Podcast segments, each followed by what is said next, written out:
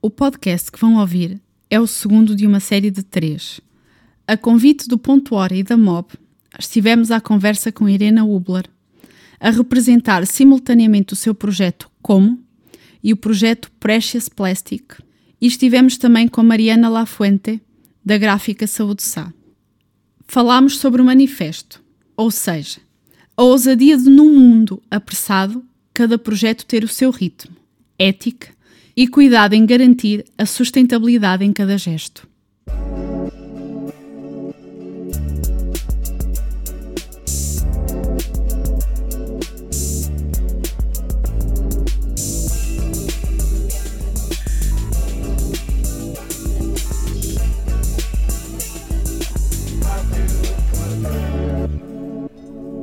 Bem-vindas! Agora é um painel só de meninas. Há bocado estávamos mais equilibrados.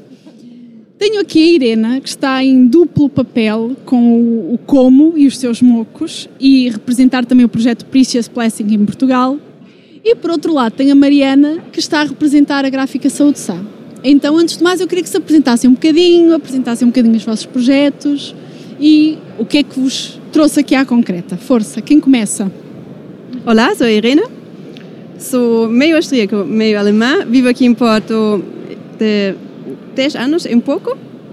Sou designer industrial e trabalho um, com a equipa do Precious Plastic Portugal e também tenho o meu projeto, o Como, que é um mobiliário de cortiça e somos aqui na Concreta por causa de me convidar e fazemos aqui uma exposição, eh, mostramos as máquinas do Precious Plastic e também uma seleção dos candeeiros que fazem parte do Coque Modular.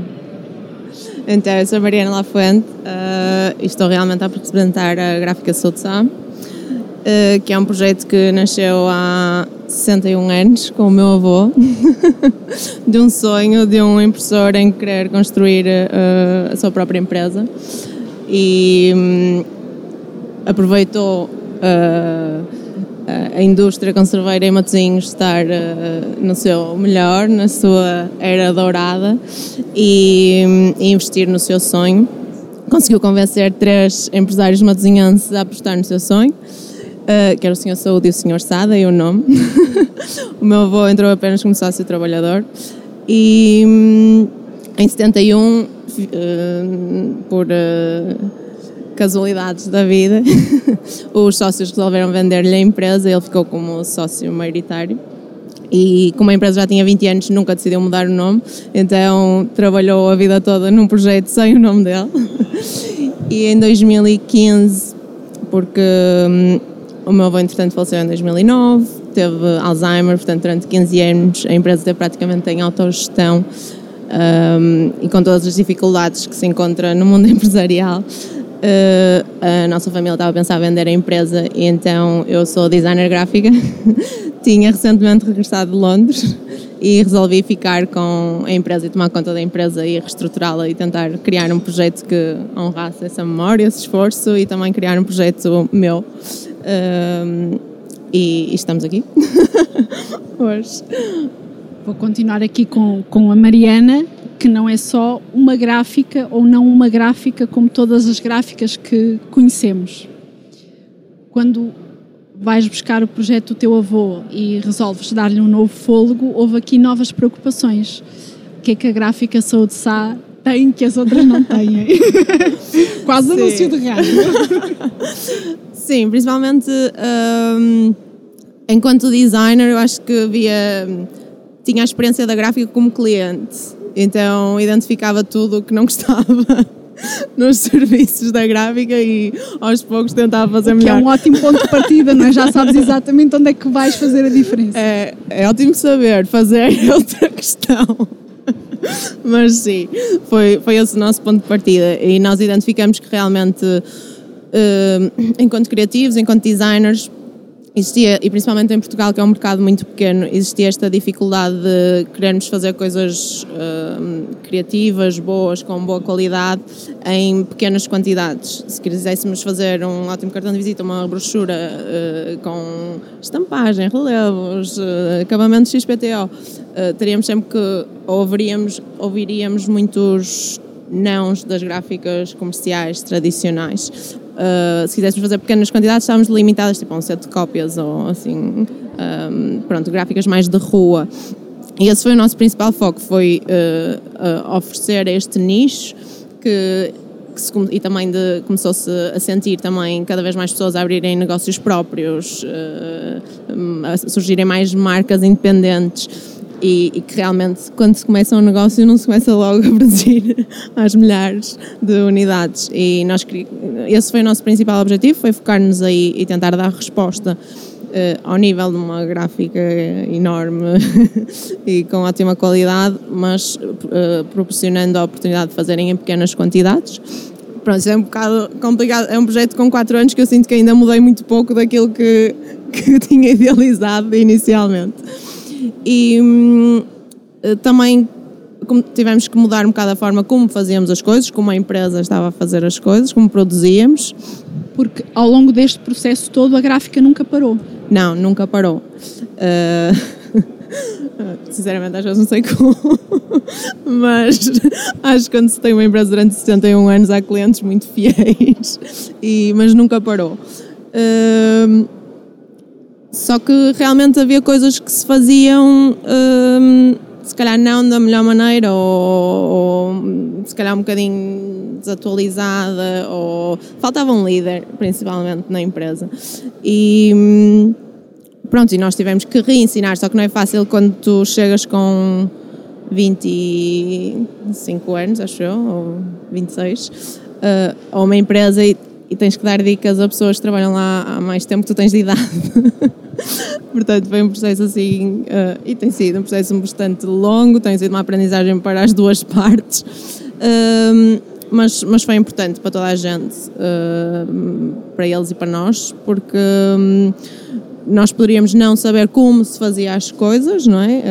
o know-how de saber fazer mas pronto, tínhamos ideias e, e, e queríamos implementá-las e sabíamos, se calhar tínhamos uma certa sensibilidade para o que é que o público gostava, para o que é que os clientes queriam, para o que é que os clientes precisavam e esse sempre foi o nosso, o nosso foco. Eu vou voltar aqui à Irena. Antes de falarmos do Precious Plastic, vou falar do como. Uh, o como nasceu de uma ideia, mas não foi o teu primeiro projeto com cortiça. Como é que foi este, da tua primeira experiência com cortiça até ao como, como é que foi este processo?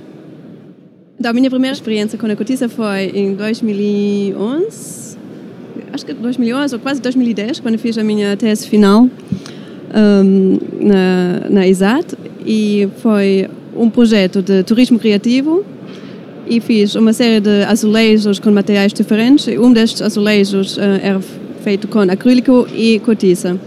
Na altura, uh, este projeto foi para Guimarães 2012, a Capital Cultura. E foi mais tipo uma tentativa de jogar com materiais portugueses e colocar num ambiente diferente do que normalmente uma cilindra tudo de cerâmico era. E nesta altura foi mais tipo uma, uma brincadeira, uma, um teste, tipo, tinha toda a vontade de fazer. Só. Yeah, sem, sem pensar muito, era tipo, pronto, apanho um azulejo português e coloco o material português por cima ou por dentro. E daí até chegar ao como, qual foi a primeira ideia? Porque os comos já são super pensados para cortiça. Sim, é. Em geral, gosto muito de materiais sustentáveis, materiais que também são original. Por isso sempre tinha esta ligação também na cortiça, porque sabia, pronto, é um material 100% português, tipo, muito conhecido para ser feito ou produzido aqui. E na altura tinha uma candidatura da Amorim, e o projeto Amorim Coquencha. Pensei, pronto, é uma oportunidade, vou aproveitar aquilo, mando aqui uma proposta e vejo o que, o que acontece. E na altura só enviei um conceito super aberto, nem, nem tinha uma ideia pensado em detalhe ou desenhado. E pronto, eles gostaram, convidaram-me para fazer o projeto e pensei, pronto, realmente agora tenho que pensar nesta ideia, tipo, tenho que fazer qualquer coisa para sair dali. E assim sugeriu o como. E depois do como, o momo, depois do momo, o moco. Então, imobiliário modular, e mesmo assim o nome também é modular. Dá para fazer um, trocadilhos de tudo. E um, pronto, então como é feito quase, yeah, quase 100% de cortiça. tem alguns elementos de ligação que são feitos de cintas com velcro, alguns uh, elementos de madeira, mas quase nem se, nem se vê. Mas é só para dar mais estabilidade, para fazer o conjunto. Os comos se montam sem qualquer ferramenta, é quase só com as cintas e cavilhas de madeira juntas e pode ser feito vários módulos diferentes e serve como arrumação, stands, mesas, um, garrafeiras. Dá muitas uh, possibilidades de juntar e também usos diferentes. E agora, a última série são candeeiros. São muito pequeninos, são, em princípio são cubinhos com uma lâmpada, com cores um, na, nas perninhas e nos cabos. E um produto mais simples uh, e divertido. E, e pronto, isso todo o processo de produção. Quando fazes uma peça, eh, a cortiça não é propriamente um material muito fácil de termos aí à disposição para, para trabalhar, apesar de ser um, um material português. Quando preparas uma peça, o processo é pensado de forma a que, ok, eu faço esta peça e desta peça já posso aproveitar o que sobra e fazer as outras. Como é que é feito esse processo? Então, quando uh, comecei a desenhar os comos, são uh, feitos a partir de duas peças e duas peças multiplicadas é muito mais fácil para produzir e também para transportar do que se fosse um móvel já montado.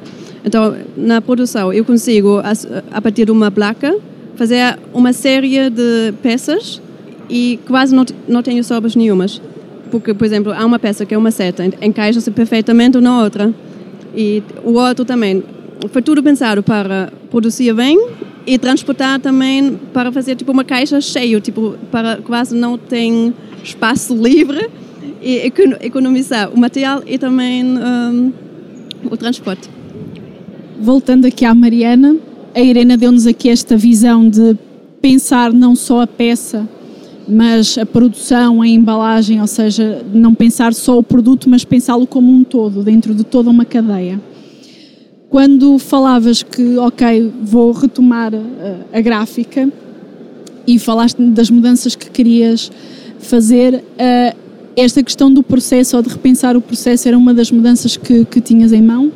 Sim, sem dúvida.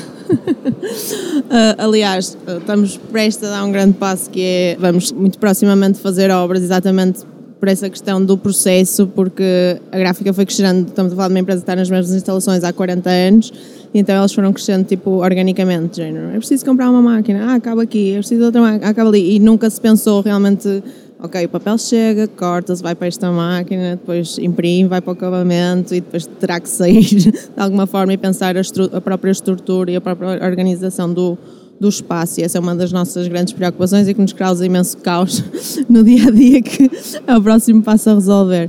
Um, depois também, internamente, um, a questão de todo o desperdício, um, tentamos de alguma forma em que houvesse cada vez menos desperdício, uh, também quer seja em eliminar o, o erro, não é?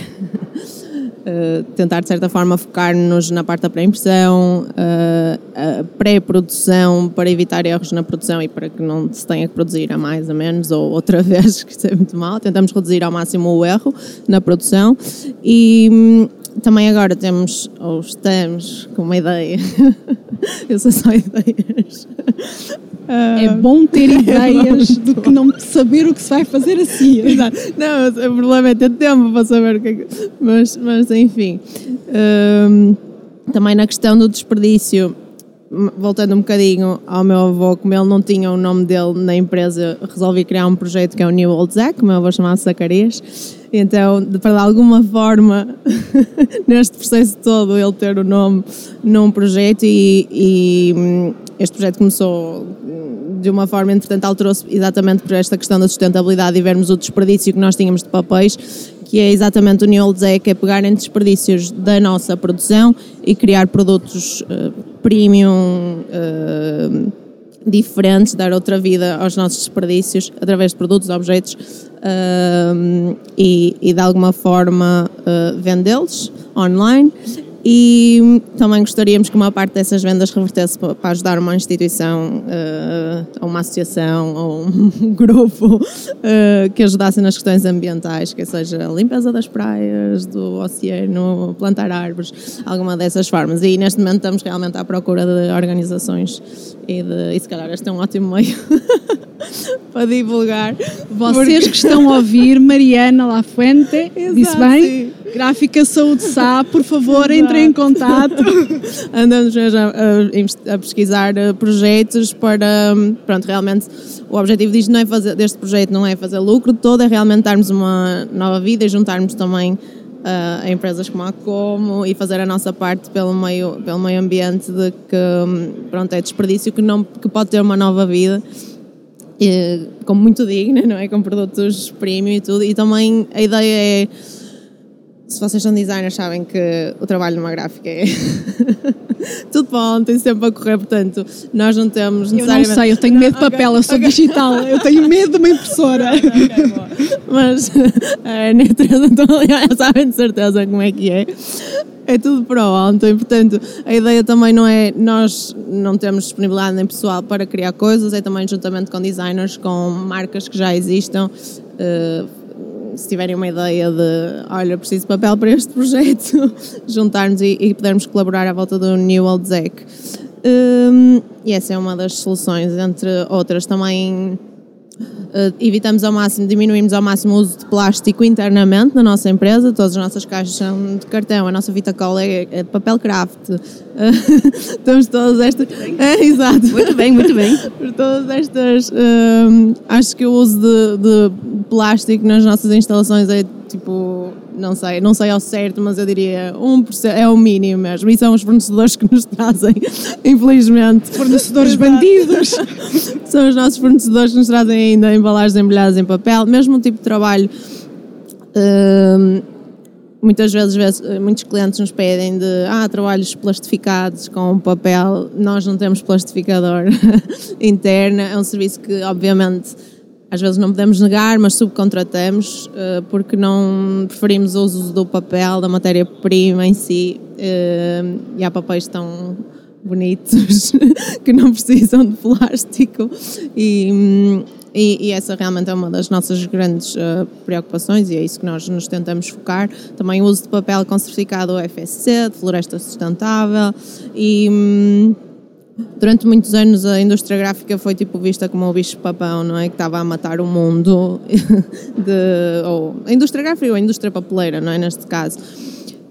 Hum, mas também acho que se há uns anos isso poderia ser verdade, acho que também fez um grande esforço para tentar reverter isso. E a maioria das, das fábricas de papel também já, já, já se certificam com o FSC, com a Floresta Sustentável, todo o papel que. Todo, toda a pasta de papel que é feita de madeira virgem, eh, eles têm que plantar eh, mais do que aquilo que, que cortam. ahm, e nem só isso, já temos papel feito de reciclado de, de copos de, de plástico, aqueles copos de café de plástico, Sim, sim. já é papel feito com a reciclagem de copos de plástico, portanto não é necessariamente através de pasta virgem. Ahm, há uma marca também na Alemanha que faz papel a partir de elementos que tem no eles, eles a fábrica é no meio de uma floresta perto de Munique, é lindo e fazem papel com elementos que têm na floresta ou no jardim ou no quintal deles, basicamente, o que é muito,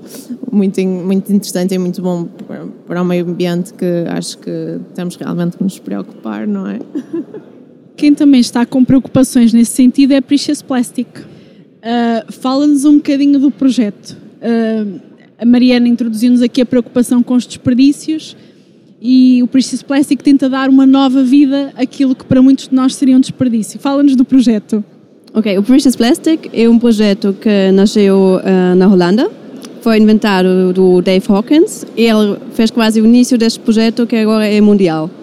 E na altura ele tinha feito eh, o plano como se constrói estas máquinas e disponibilizou alguns materiais sobre como reciclar eh, plástico em vários eh, formatos. E nós aqui no Porto, no Opel Lab, começamos, uh, foi mais tipo um des desafio no início, tipo, olha, vamos tentar fazer uma máquina assim. Então, foi construída a primeira máquina, um, origem era tudo, tipo ferro velho, coisas que nós apanhamos, tipo foi um forno que quase encontramos lixo, então reaproveitamos ao máximo para depois reconstruir estas máquinas. Porque a ideia é mesmo isso, tipo, aproveitar mesmo nas, nas estruturas e nas todas as peças possível para fazer estas máquinas. Neste momento já não é feito assim porque começamos a vender as máquinas e já não dá para pôr lá um forno antigo se, se calhar daqui um mês já não funciona mais ou precisa de qualquer outro arranjo. Por isso agora são tipo motores, tudo parte elétrica e até os ferros está tudo novo. Mas um, a preocupação principal é como podemos reutilizar os resíduos plásticos novamente e dar uma nova vida e transformar todo o plástico lixo para novos produtos. O plástico que temos em casa, certo? Sem nenhum tratamento industrial. Exatamente. Seja aquela garrafa, aquela tampa, uh, o pote de iogurte, o frasco de detergente, tudo que seja plástico que esteja em nossa Exatamente. casa para ir para a reciclagem Exatamente. pode entrar nestas máquinas. Exatamente. Claro, temos de ter algum cuidado. Temos uh, limpar minimamente o plástico, temos de tirar as etiquetas, porque o papel, por exemplo, não aguenta 200 graus, vai queimar. Depois vamos notar isso no produto final. Então, há uma série de preocupações no início. Nós temos separar os plásticos, separamos em tipos de plástico, há sete tipos diferentes, muitas pessoas nem sabem. Tem um código, uh, normalmente, ou devia ter, algumas vezes não tem. Não é tudo plástico? Não é tudo plástico. Por isso, há muito plástico diferente, que para nós é muito importante, porque cada plástico tem um, de, um, um ponto de função diferente. Então, nós, além de ter cuidado com a temperatura certa, também uh, temos que ver se um plástico não se junta no outro. Então era tipo água e óleo, tudo líquido, mas depois não junta. Acontece a mesma coisa com o plástico. Por isso, separamos por tipos, por cores, uh, trituramos e depois, com, com mais três máquinas, transformamos em novos objetos através de extrusão, injeção ou compressão. Essas máquinas qualquer um pode fazer? É um projeto open source? Sim, um, há um plano mais ou menos uh, direitinho um, no plataforma do Bristol Plastic. Não, não, não explica todos os detalhes, então quem, quem não sabe é tudo. Não, tipo, não, tipo, mas alguém que tem um jeitinho e consegue tipo, fazer, pronto. Mas já ouvi falar de muitas pessoas, tipo, a primeira máquina nunca corre bem. Por isso, e mesmo tipo, uh, nós no Opel cada vez que fazemos, aprendemos mais uma coisa, mudamos mais um sistema, tentamos sempre melhorar. Então, as nossas máquinas já não são como o plano inicial. E mesmo agora, início do novo ano, vai sair uma nova série de máquinas, todos tipo formatos maiores e com, pronto, vamos ver o que sai lá, não é? Mas um, cada vez que as máquinas vão ser produzidas, como é, um, é uma fase fabrico um, muito pequenino, nós conseguimos gerir e fazer alterações. E como também trabalhamos com as máquinas, cada vez tipo, sugeriu uma nova ideia, tipo, olha, se nós íamos fazer isso assim, seria mais fácil para depois fazer aquilo. Por isso é sempre uh, em mudança, não é? Uh, voltando aqui à Mariana, uma gráfica não é assim propriamente uma coisa que tenha acesso ao público. Uh, pelo menos eu, eu, sempre que olho para aquelas máquinas tenho medo de entrar numa delas e nunca mais voltar. mas eu acho que já disse que era do digital e tenho muito medo de tudo que passa por uma impressora. Nós também somos muito digitais. Não sei, as cores nunca são iguais ao ecrã, nunca Sim, nada é verdade. Não, não. Isso é sempre tudo lado. É verdade. ah, mas diz, desculpa. Uh, e o que eu tinha a perguntar é: vocês também têm uma preocupação de não só aceitarem o trabalho, mas também de trabalhar em conjunto com aquilo que vos chega. Sim, exatamente. Então, como é que vocês retiram este medo dos papões? Olha, eh, eu costumo dizer, a primeira das primeiras coisas que eu digo aos clientes quando eles realmente vêm com essa reclamação.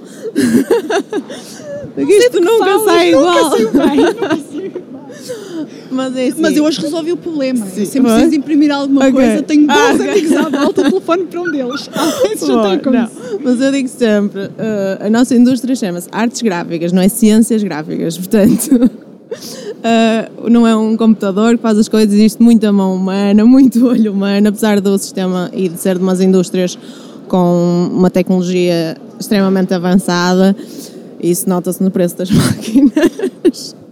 mas estou a brincar. Mas uh, além de já ter ser uma indústria com muita tecnologia, a verdade é que há sempre uma parte, há sempre uma parte do processo que depende da, da mão humana e, e é aí que entra a margem de erro. Mas, mas nós também, lá está, mais uma vez, nós temos imensa preocupação a ver o ficheiro antes, a tentar aconselhar o cliente se não for um designer, ou mesmo seja um designer, colaborar, tentar colaborar o máximo possível, porque realmente aquilo que se vê no ecrã não é aquilo que vai sair uh, impresso. E muitas vezes há imensas possibilidades que as pessoas não estão a pensar, ou não sei, lá está, ou porque está sempre em frente a um computador. ou, ou por outro motivo qualquer. E nós podemos sempre uh, ajudar, e esse é o nosso grande objetivo: é pegar nos projetos dos nossos clientes e potenciá-los, dar-lhes mais valor e torná-los ainda melhor que aquilo que, que, que eles já fazem. Mas o design é super importante. Muitas vezes a gráfica não vai. Uh, ou, pode não, não acrescentar muito, ou pode não estragar se o design for bom. É super importante. Um, nós vemos, vemos e vê-se no nosso portfólio que os trabalhos em que temos uh, maior orgulho é que aqueles que realmente tiveram na parte de design, na parte de criação dos nossos clientes, um enorme cuidado, que pensaram o projeto, ok, isto vai ser um projeto impresso em offset, então posso fazer isto, isto, isto, não convém fazer isto, isto, isto. Este vai ser um projeto, vai levar uma estampagem a quente, ok, então se calhar não convém, uh, não sei, usar um tipo de letra muito pequenino. Uh, esse, esse tipo de detalhes na parte de design e na parte de criação talvez também vai ajudar muito e vai potenciar muito o, o nosso trabalho, naturalmente, porque querem que eu dê um, um exemplo concreto? Força! Vamos, vamos explicar melhor. Um exemplo concreto na concreta, força. Mas sim, por exemplo, um, querem produzir uh, 100 brochuras e tem, esta é muito fácil. Querem produzir 100 brochuras, seja em offset ou em digital, mas principalmente se for em digital, e têm o texto colado à margem. Tipo, há uma grande probabilidade de quando o trabalho for para uma guilhotina, alguma parte das letras desaparecer. Então é esse o mistério. Exatamente. É tipo, porque eu costumo dizer, as pessoas não podem pensar que nós estamos a cortar 100 brochuras uma a uma aquilo vão as 100 brochuras, tudo para uma guilhotina e que são cortadas as 100 ao mesmo tempo. Tipo, é normal que hajam desvios que seja de um milímetro, mas às vezes um milímetro em artes gráficas é, é muito, uma, é muito e, e, é uma grande diferença e nota-se perfeitamente depois no produto final que houve ali qualquer coisa que não ficou uh, muito bem. Portanto, em artes gráficas, o meu conselho é tipo, deixem sempre uma margem para erro mesmo que o erro seja de um milímetro, porque vai acontecer de certeza. Não é o computador em que podem fazer um do. E, e portanto, sim, existe, é uma indústria em que existe esta margem de erro, mas eu acho que um bom designer também é aquele que já prevê um bocadinho. Uh, este, o que, o que vai acontecer e o resultado final. E nós também, essa é uma das coisas que nos é a nossa disponibilidade realmente para aconselhar e para fazer parte do processo. Aliás, é assim que nós gostamos de trabalhar, é fazer parte do processo, tipo, quando as ideias ainda só estão no ar, não está tudo finalizado. Um, e dessa forma evitar esses medos e, e, que o projeto no final seja espetacular. Até porque vocês trabalham com técnicas uh, não tão comuns, com corrige-me se eu disser algo mais neira, eu volto a, salvaguardar que eu impressoras. Vou já, vou já uh, vocês têm a fluorescência, os metalizados, ou seja, coisas que talvez uma grande gráfica fará, mas já com alguma dificuldade. Não sei se é com dificuldade, nós é que fazemos com dificuldade. Mas, mas, vocês acompanham muito o processo. Sim, sim, sim. não, o que eu quero e, dizer e é também que... faz parte da vossa identidade vocês dizerem nós não vamos produzir um milhão, mas uhum. produzimos mil, sim. muito bem. É, é, isso, é esse o nosso objetivo, sim. Mas, mas nós não temos técnicas que outras gráficas não tenham acesso, até pelo contrário. Um, muitas vezes até comparam-nos com gráficas, com parceiros, com, com outras empresas que eu vi como é que nos estão a comparar com essa empresa. Nós temos metade das máquinas, um terço das pessoas e ficamos muito orgulhosos até e sentimos-nos muito bem por com tão pouco conseguirmos fazer uh, tanto, mas mas essa é uma das, grandes, das nossas grandes uh, preocupações. Claro que naturalmente não conseguimos acompanhar todos os trabalhos, mas sempre que é um, lá está, que é um trabalho que nos parece mais delicado, ou com mais exigência, ou com mais detalhe, esse sim nós fazemos questão de tentar uh, acompanhar. E, e é isso, nós não somos perfeitos, mas tentamos dar o nosso melhor. E, e pronto, e, e, o mais importante para nós é realmente que o cliente no final fique satisfeito e o cliente final do nosso cliente fique ainda mais satisfeito e, e, e pronto, e é isso, não sei se falta responder alguma coisa. Vou voltar ao Precious Plastic. O plástico tem sido um assunto muito falado, uh, infelizmente pelas piores razões e tem-se falado muito pouco da reintrodução caseira, se é que se pode dizer assim, uh, do plástico na, na, sua reutilização. Quando as máquinas que o Princess Plastic disponibiliza não pretendem uma grande escala, é um processo muito manual e muito de ensino. Vocês também vão lá e ensinam as possibilidades que o plástico tem e que qualquer um a nível caseiro pode, pode fazer. Que desafios é que têm encontrado nesse sentido? Acho que o primeiro é que o plástico nem é mau. O plástico não é mau. Somos apenas nós. Como assim não é? Tipo, As somos... baleias estão a morrer. Não, somos os humanos que usam o plástico em maneiras completamente erradas. Tipo, o plástico foi inventado, é um material espetacular, dura para sempre, tem uh, tanta flexibilidade, com algumas mudanças, pode ser flexível, pode ser transparente, pode ter todos os cores possíveis. Então, é um material espetacular que nós usamos para, se calhar, usar 5 minutos para beber um iogurte líquido ou ter um saquinho para transportar fruta para casa ou todo tipo de embalagem. Tudo plástico que nós utilizamos uma vez para pouco, pouco tempo, somos nós que fazemos mal. E a indústria que vende para um preço tão baratíssimo, claro que toda a gente aproveita aquilo. Por isso, a nossa, um, o nosso objetivo é tipo sensibilizar as pessoas em vez de reutilizar, o melhor era não utilizar antes. Por isso, um, ter menos plástico possível. Quem depois um, tem o plástico, pelo menos, dá uma segunda ou terceira vida. Claro, isso é super importante porque já existe demasiado plástico em todo lado. E, claramente, com as máquinas de Plastic, é um, um sistema quase manual de reciclagem, nunca podemos fazer grandes produções. Já fiz projetos com tipo 100, 200 peças e há possibilidades de fazer um processo rápido, mas não toda a gente que ela quer fazer. Por isso a nossa ideia é mais tipo dar este know-how de como trabalhar com as máquinas e fazer este impacto de pessoas começam a falar, começam a pensar sobre o plástico e depois criar objetos que realmente são, são bonitos e um, têm uma vida mais comprida do que antes tinham. Até aqui, no contexto em que estamos, estamos numa feira de, arquitetura e design, uh, há utilizações do plástico que também talvez não estejamos tão conscientes, como por exemplo o plástico na arquitetura, uh, no isolamento, ou, uh, falta esse tipo de educação. Neste momento estamos todos a virar-nos muito para o alarme ambiental sem pensarmos a utilização a longo prazo. Claro, tipo, nós na indústria pode, tem que mudar antes, né? Mas nós também, cada pessoa pode fazer um, uma pequena ajuda, né? E um, aqui nestas feiras há sempre milhares de papéis, tipo milhares de uh, folhetos, postais. Mariana, já acabaram os Já acabou, tipo, tipo, nós no Precious Plastic Yeah. Concordo. Nós no Eu também acho que há, há, maneiras muito melhores de se utilizar o papel do que com flyers. Nós, a propósito, uh, nem temos cartões de visita, nós temos carimbo. Eu penso, vocês não têm um papel? Eu faço um carimbo por cima. Tipo, eu não vou dar mais cartões, já chega. Quero um carimbo. Exatamente. Carimbo tudo, mas... Mariana, aqui já em tom de, de fecharmos a, a, a conversa, neste processo de mudança, disseste que em quatro anos ainda não se fez tudo, e principalmente num projeto com 61 anos. Para quem está a, a tentar dar um, um, novo fôlego ou quer entender mais de como é que pode mudar esta área, que conselhos é que tu darias?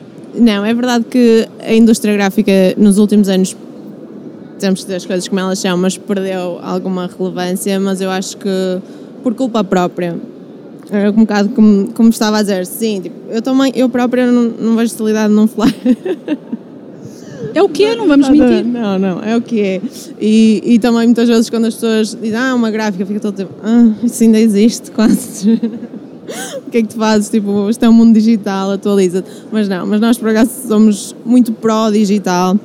Tentamos de todas as formas tentar automatizar a nossa produção o máximo possível, super presentes nas redes sociais. Uh, e, mas, mas o papel ainda é muito relevante e pode ser muito relevante hoje em dia, e principalmente lá está na, na área da embalagem, por exemplo. Uh, é preciso é saber usar o papel uh, da maneira certa, com consciência e ética. E ainda há muito trabalho no caminho ainda muito, para fazer. Um, sim, ainda há, ainda há algum, ainda há algum, mas não, não também acho que não posso culpar a indústria gráfica. Um, as pessoas têm que sobreviver, uh, mas mesmo da parte do cliente, mas, mas ainda é uma indústria que pode ser muito relevante. Se pensarmos todos os produtos que vemos aqui, eles não podem sair, mesmo que seja para exportação, que é super importante para um país, eles não podem sair daqui sem uma embalagem, sem uma etiqueta, com todas as leis e normas, legislação. tudo tem que ser etiquetado, tudo tem que ser embalado de certa forma e o papel pode fazer um, um e faz, um, é um, um papel fundamental. O papel é um papel. Uh, o, print, o, print, não está morto, ao contrário não, do que não, dizem. Não, está só a reinventar-se. Não, não está morto, está-se a reinventar e há imensas possibilidades. Estou, por acaso, estou muito contente de estar aqui com, com a Precious Plastics porque é, é, um, é um tema super sensível para nós. Nós vemos isto realmente como uma oportunidade de tentar de alguma forma voltar a revigorar a importância do papel e que não é um bicho-papão, como fazem entender, um, e que a nossa indústria tem imensas preocupações ambientais, tem vindo a fazer o seu papel. Um, e, ainda, é ainda pode ser, vir a ser e é muito relevante hoje em dia. Irena, para quem está na área do produto, uh, que queira ter este cuidado, como tu falaste inicialmente, do, do, dos comos e dos mocos, uh, que não pensas só o produto, pensas toda a produção, desde a embalagem e todo esse sistema. Achas que é uma dificuldade acrescida, um incremento de custo para o cliente final, toda esta preocupação em desperdiçar o menor possível e otimizar o máximo possível? Provavelmente sim, porque alguém tem realmente pensar muito como faz tipo tetras de design, até produção, até embalagem, até chegar ao cliente e depois se calhar ainda mais o que acontece quando o produto já não serve, já não funciona ou partiu, porque nós quase temos que pensar num produto como nasceu, a vida dela e pós-vida. E se nós produzimos um, objetos, produtos que são muito complicados para reciclar, vamos uh, complicar imenso e por isso, este processo todo, de antes e depois uh, da vida, é um processo complexo e demora mais tempo, se que depois acaba por ser mais, um, eh, mais caro no desenvolvimento. Mas depois, se nós conseguimos, de um produto que já não funciona, tirar os materiais e reutilizar novamente, já pode ser uh, mais prático, mais barato. Então, é quase economia circular, nunca mais acaba. Começas com uma ideia, com um produto, e consegues depois reaproveitar ao máximo e inserir novamente num novo ciclo de vida. E nesse sentido, achas que projetos como o Precious Plastic estão a trazer mais à tona esta, uh, esta questão de pensar o ciclo todo de vida de um produto do que não só aquela utilização? Se calhar, tipo, as pessoas começam a pensar, né? Tipo, quando nós uh, aqui na feira começamos a explicar e realmente muitas pessoas ficam interessadas, querem saber mais, querem saber, tipo, mas isso funciona como? E acho que há imenso interesse quando depois as pessoas mudam um, ehm, e compram os produtos que são realmente mais sustentáveis ou melhor pensados ou possível para reciclar, também a indústria muda. Agora, um, ehm, há em várias lojas já tem produtos sustentáveis. Temos que ter cuidado, porque muitas vezes tipo greenwashing, tipo só para uh, ter um bom marketing e enganar as pessoas ainda mais. Mas, mas tem tudo bom também. Há maus, tem tudo mal, tem bom.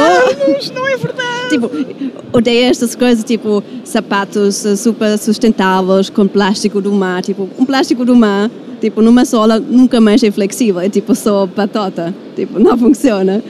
Por isso, é sempre... Pois, tipo, um, uma sola, o sapato é borracha. Uma borracha pode ser reutilizado e pode ser reciclado, mas tipo, só para colocar lá pedacinhos do mar, plástico do mar lá dentro, não faz um produto sustentável, porque depois já não podemos reciclar novamente. Já temos uma mistura de materiais e já vai ser mais complicado. Por isso, tipo, é só tipo, olha, isso é um ótimo produto, comprem, sustentável, e afinal, quem vai olhar duas vezes ou três, já não. Pois acho que nós temos que ter muito cuidado, porque agora é tipo a fase de vende-se bem. Eles não sabem que, não, tipo, mas tipo, que estão a fazer uma coisa que afinal não tem mas, aquele impacto que elas pensavam. Tenho, não sei. Yeah, não sei. espero, não é. espero que elas não sabem, porque, porque senão era mesmo grave. Mas um, quem realmente quer fazer um produto sustentável devia saber. E se não sabe, tem que arranjar uma maneira de descobrir. Eu acho que depois deste pensamento ficamos por aqui, fechamos por aqui. Quero agradecer muito à Irena, que está aqui em duplo esforço a representar os dois projetos. De nada, de nada. E obrigada à Mariana por partilhar um bocadinho da história da gráfica connosco. Obrigada. Até breve, obrigada às duas e obrigada ao Ponto Hora. Até breve. Este podcast foi feito por Maísa Carvalho, Pedro Alves, Samuel Traquina e por mim, Catarina Garcia. E tu? Estás mudo ou mudas? Obrigada. Agradecemos à MOB. A MOB é um dos maiores e mais prestigiados fabricantes portugueses de mobiliário de cozinha, estando presente em inúmeros mercados internacionais.